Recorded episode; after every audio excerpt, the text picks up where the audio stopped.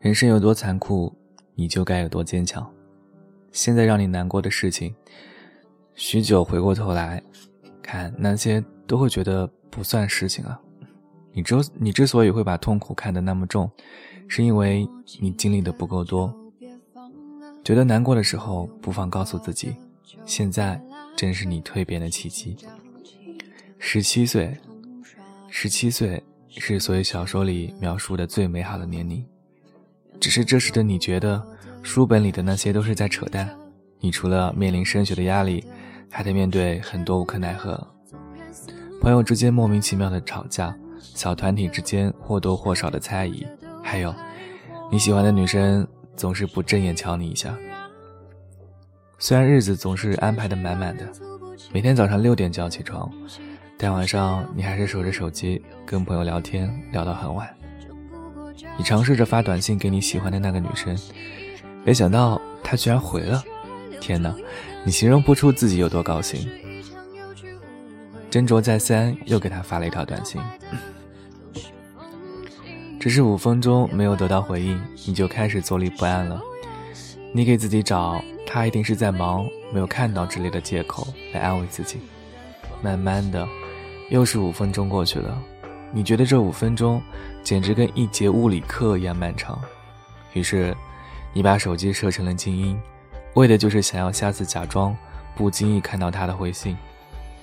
设置完你就后悔了，你发现你根本没有办法把手机放在一边不去看他。你像一个强迫症的病人，每过十秒钟就要打开手机看一眼。最后你终于等到了他的回信。虽然他的回答是那么简单，但是你如释重负，心都要飘起来了。第二天，你早早起床了，打开手机回味了一下，觉得今天一定是个好日子。没想到好巧不巧，你居然在学校门口遇见了他。他笑着跟你打招呼，你有点局促的笑笑，笨拙的不知道说些什么。你心里暗自想：我就知道今天一定是个好日子。然后，因为这次相遇，你开心了一整天。接下来的日子，一向懒起的你，居然每次都能提前醒过来，你妈妈都啧啧称奇，不知道你的闹钟其实是他。每次进校门的时候，你都会东张西望，期待你们的偶遇。他出现时，你又假你又假装什么都没有发生一样。十九岁，高考完的夏天，你考得很好，他却考砸了，哭得很伤心。你不知道为什么也哭了。你想，你们可能会去不同的城市，之后见面就很难了。高考失利的难过，随着夏天的推移慢慢淡化了。你突然发现，你要面对的，远不只是高考成绩。还有所谓的各奔东西。谢师宴上，老师们都喝得酩酊大醉，你才发现，平日里看起来严肃讨厌的老师们，居然是那么可爱。语文老师喝多了，居然还说了一句：“在座的男生们有喜欢的女生的话，就赶快表白吧，晚了就没有机会了。”天知道，听到语文老师这句话时，你是多么想冲到他面前对他说。我喜欢你，在他在他的散伙饭上，在你死党的鼓动下，你终于对他说了一句“我喜欢你”。他突然哭了。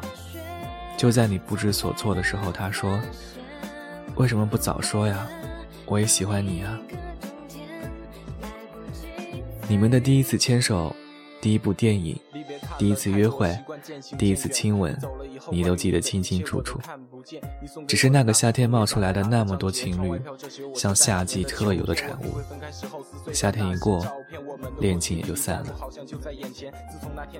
录取通知书到的那天，你才知道，原来你和他还能去一个城市的。那时候你想，这一定是老天赐给你的缘分，你们就是天作之合，你怎么也不会放开他的手。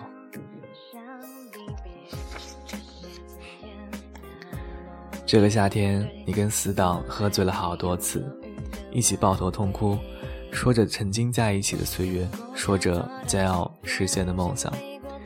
你说你要去很多地方旅行，死党拍拍你的头，说以后你每到一个新地方，一定要第一个打电话告诉他。当然，还是在这个夏天，你们计划好要去的很多地方，最后因为时间关系只去了几个。但是你想，没关系啊，以后有的是时间和机会。没想到，直到现在，你也没能去成那些你想去的地方。不过这个夏天里，你倒是做了很多以前没有做的事情，去看了周杰伦的演唱会，然后度过了整个戴着耳机追赶自由的夏天。二十一岁，你的大学也度过大半了，你跟他的感情跌跌撞撞走了整整两年。你和他的大学在城市的两个角落。但一个小时的车程，你一点也不觉得远。他也有着同样的想法。你们有时间就会见面，有时是他来你的学校，有时是你去他的学校。但你们从来没有觉得累，从未觉得这样的距离是个严肃的问题。你们每天还会打一小时的电话，像是有聊不完的事，说不完的话。他生理期来的那几天。你一个大男人，为了他去买卫生巾，你的 QQ、人人、密码他都知道，你也觉得没有什么好隐藏的。他有个私密的相册，记录了你们的点点滴滴，密码是你们两个人交往的纪念日。你认识的哥们都知道你有个女朋友，她的闺蜜也同样。大家都说你们是模范情侣，大学两年之后。当时的高中情侣就只剩下你们俩了，你们相视一笑，笑得无比甜蜜。虽然你们两个已经在一起很久了，但感觉还像热恋一样。那时的你觉得你们一定不会分手，那时的他觉得你是他的最后一个男人。他跟你的死党还保持着联系，每次寒暑假回去还能一起打个篮球、吃个饭。你觉得？你们的关系完全没有因为大学两年的生活而变得陌生。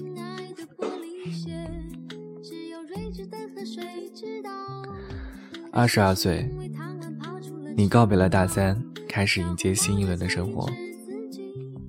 夏天的感觉依旧没有变，可你们之间的感觉开始变了。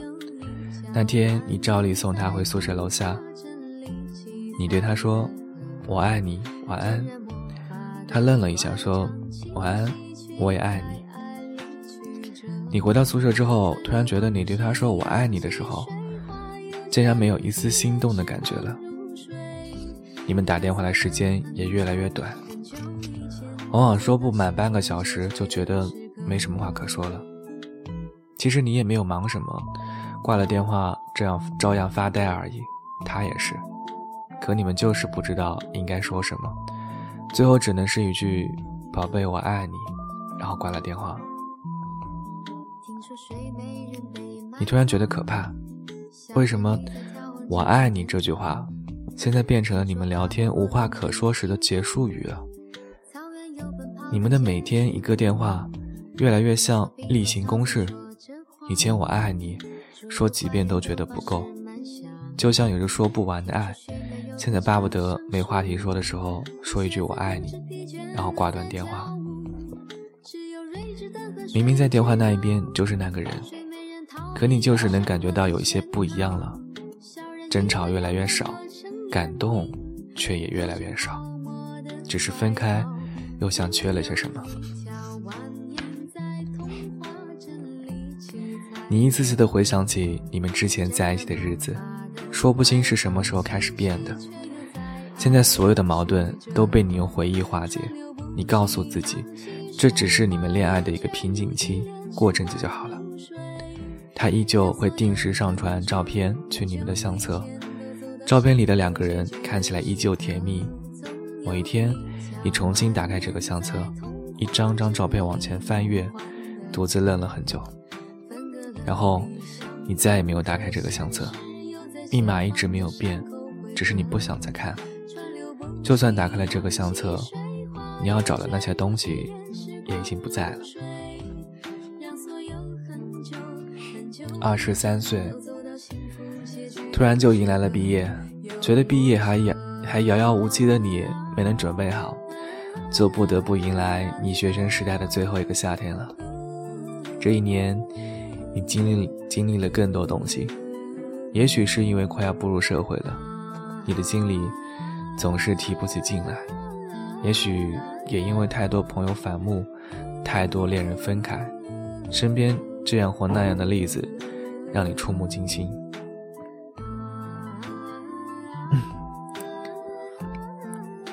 你在校门口见到了他，那一瞬间，你觉得。你回到了你们刚刚相遇的那一天，一切都没有变。就在你发呆的时候，他拍拍你的肩，问你在想什么呢？你这才发觉，时光在你们身上留下了痕迹，虽然谁也看不见，但还是能感觉得出时光在你们身上打磨的痕迹。改变了，就是改变了。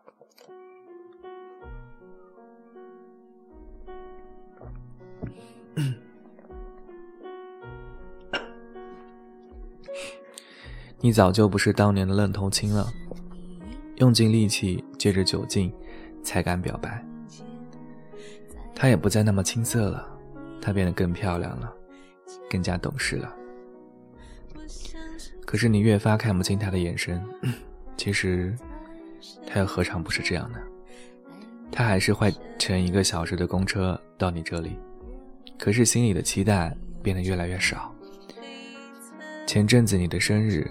他居然没能一下子想起来，等到手机上显示你的生日提醒，才猛然醒悟。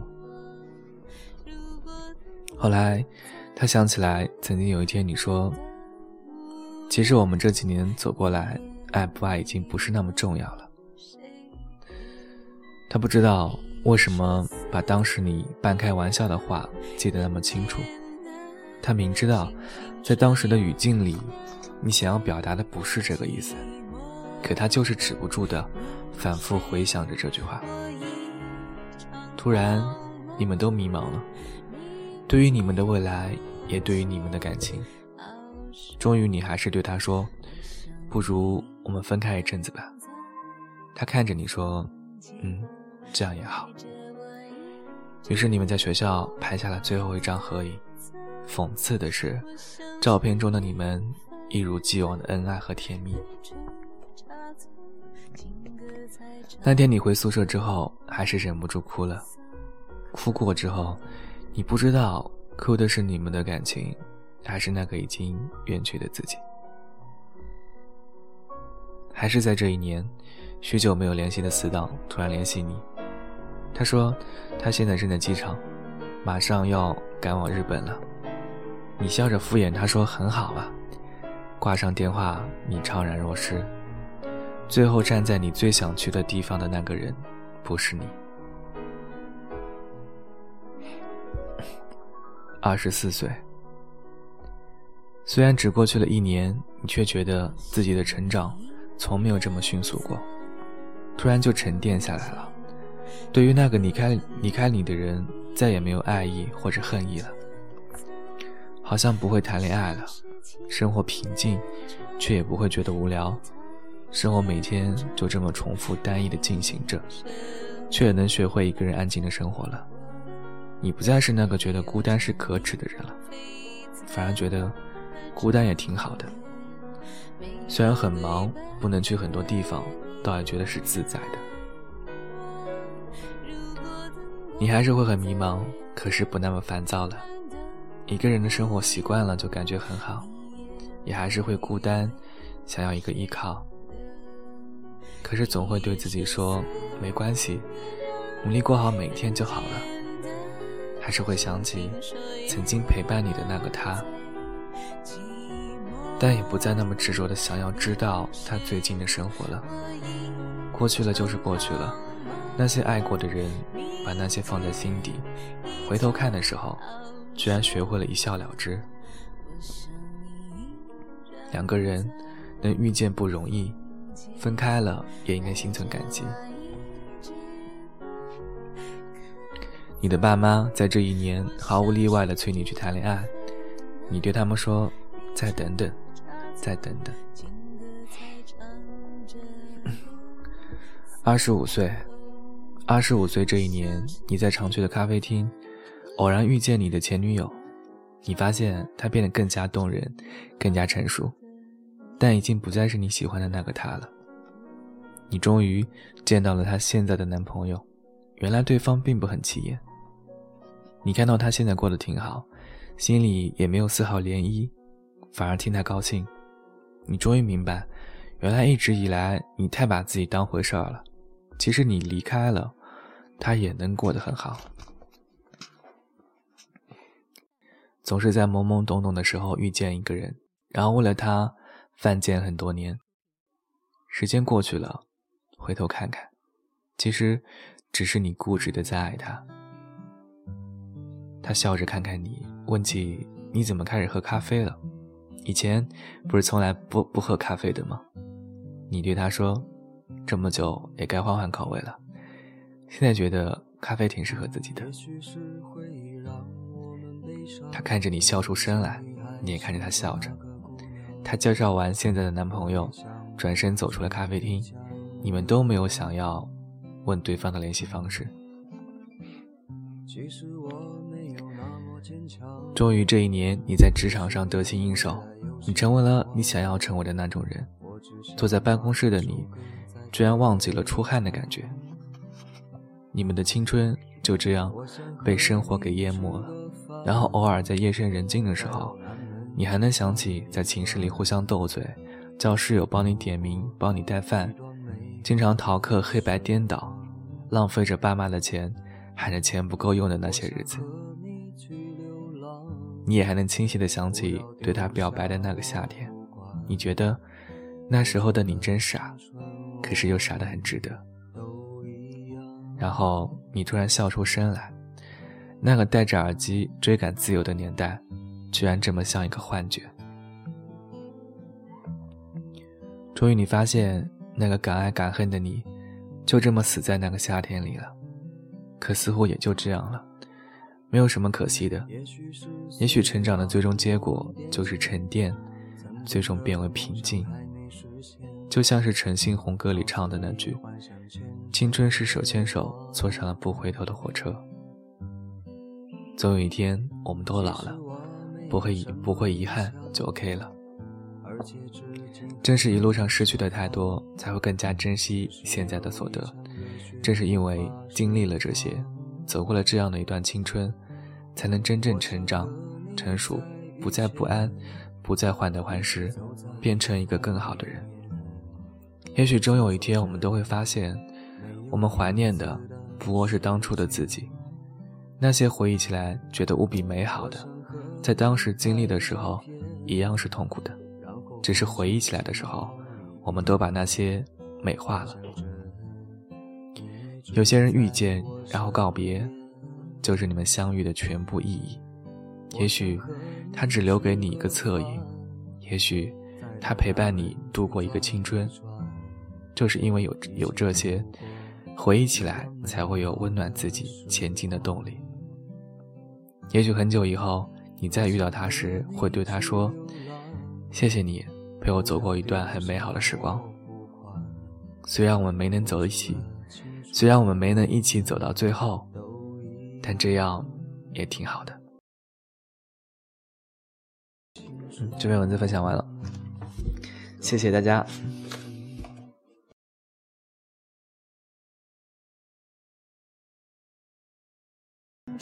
小时候总是对着电风扇张大嘴啊听颤音，小时候总是转伞看雨点从伞边滑落。小时候是放学途中跟伙伴们把石块当足球踢。小时候家里旁边的小巷子。小时候是家人坐在庭院里面吃西瓜。小时候是数码宝贝、灌篮高手和小叮当。小时候是爸妈骗你说你是垃圾桶里捡来的，让你难过不已。小时候。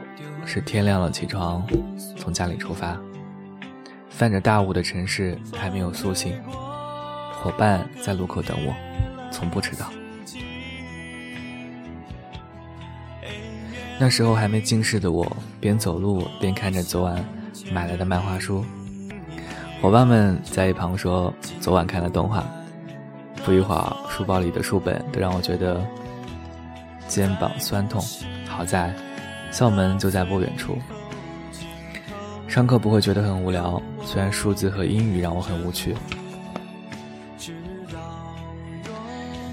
但除了为数不多的作业之外，也没有其他的负担。下课就是死党最爱扮演武侠电视剧里里面的大侠，我只好做被惩奸除恶的角色。而我最喜欢收集的《水浒》卡片，一百单八将都能倒背如流，只是现在都不记得了。放学时候的小巷子总是暖色调的，夕阳把影子拉得很长，我们在这里驻足，玩得满头大汗。书包上布满灰尘，才意犹未尽的回家。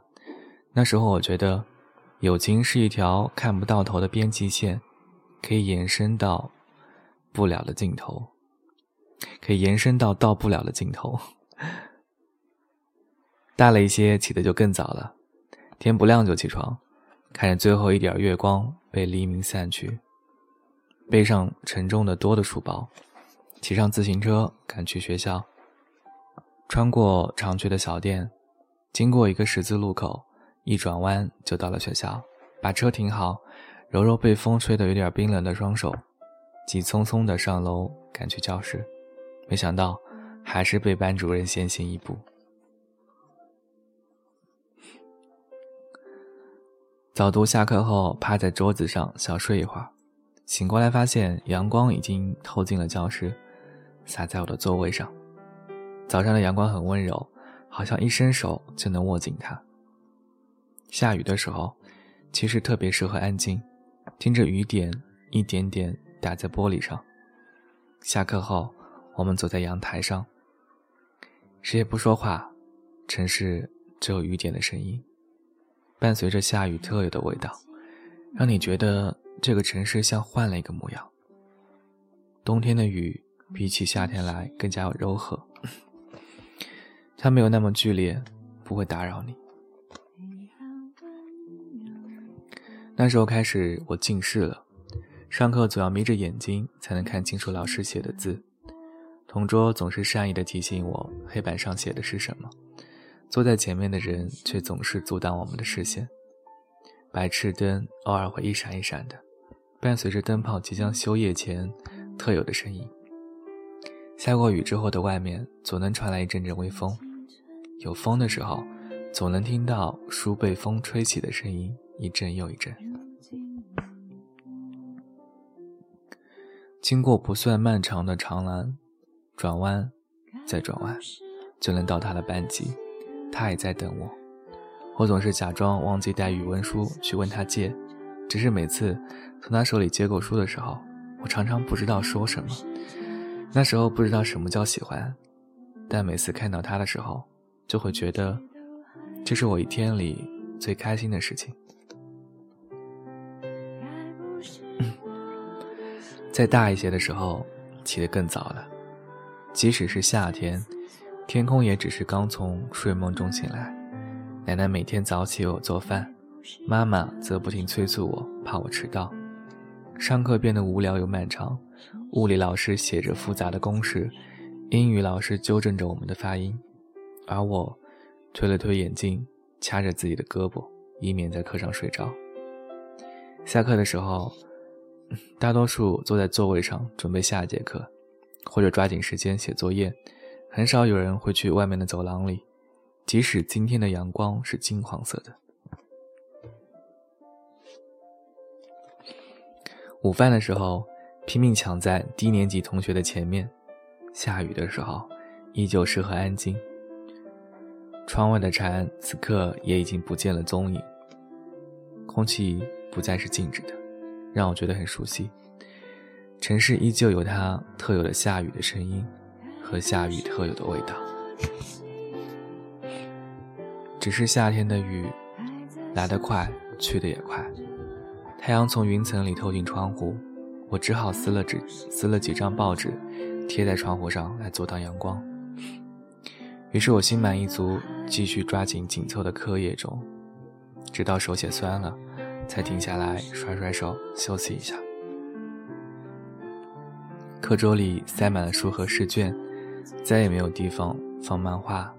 伙伴们聊天的内容编成了一道道化学化学习题，黑板的另一边贴着倒计时。我们都知道，时间不多了。班上的情侣们下课的时候也不再悄悄聚在一起，晚上总跟我发短信报电话粥的人也约定这个月不再联系。很快，我们都要面对那即将到来的庞然大物。小时候的玩伴在这个夏天给我来信，原来他也搬了一次家，原来他去了城市另一边的高中，还有他跟他最喜欢的女生分开了。只是那时候总没有时间回信，等到有一天，我想起来回信的时候，信已经不见了。也许，他跟桌里那些泛黄的照片一样，被我丢了吧。放假的时候，我特地去问他借书，骑着自行车从南到北，到他家楼下的时候，已经气喘吁吁的。他问我为什么毕业了还要借这本书，我不讲理的说。就是想借，以后有空了就还你。他双手把书递给我，那一瞬间准备好了台词突然消失的无影无踪。夏天结束后，我们开始新一轮的三年生活，慢慢的联系少了，终于，我们失去联系。我们应付完了那六月的庞然大物，那天我很早就到了学校，死党们更早，他们在等我。七月的学校很安静，偶尔能看到一些跟我们一样回来看看的学生。我们有着大把的时间，可以把学校好好逛个遍。那时，操场是小时候常见的暖色调。奇怪的是，上学的三年却没能发现这些。我们回以前的教室，按照上课时候的坐时候的位置坐下。坐在最最前面的小胖说：“他终于可以在想回头的时候就能回头了。”蝉声越来越响，原来大把大把的时间突然变得所剩无几。天渐渐黑下去，我们也各自回家了。那是我第一次觉得，友情不是看不到头的边际线，它只是漫长的跑道，总有一天它会到头的。这个世界上有很多事是难以说清楚的，比如天空的颜色。和大海的温度，比如夏夜晚风里刻着的那种感觉，或者是喜欢上突然出现的某个人，然后不知不觉地丢了某个人，比如一个人穿过几穿过几座城市去看一场演唱会，陪着台上的五个人一起淋雨，比如恍然间出现了一些情绪和思念，错过的一些东西，总觉得他们并不是真正的错过了。忘记的那些东西，也会觉得他们并不是那样就消失了，他们就像变成了音符，融化在我的生命里，等待着一个时间点，自己会突然想起来那些忘记的事情，然后终于笃定的对自己说：“没错，就是因为那些事情，自己才渐渐变成了现在的自己。”每个人都会有回忆，也有遗憾。在那些没有结局的故事里，似乎总少了一个像煞有介事的告别。或许还会想着，如果当初，如果当初我没有搬家，如果当初我勇敢一点，如果当初高考前能再努力一点，也许我不会跟小时候的玩伴失去联系，也许我会跟他肩并肩，坐着分享人生。只是我想，没有经历那些如果也没有关系，失去的未必真的就失去了，得到的也未必永远都是你的。我想要重新跟记忆里的那些人很认真的告别，尽管我早就已经把你们从生活中弄丢了。愿那些错过的人，经历了颠沛流离之后，还能再还能再次相逢。愿我们没能实现的梦想，在最无助、难过的时候，开出最灿烂的花来。愿那些没能珍惜的青春和回忆，在经历了成长的阵痛之后，能在心底认真而又平静的告别。是的，我们都不再青春了，连同我们的偶像一起老了。但只要信念还在，那就不会怎么样。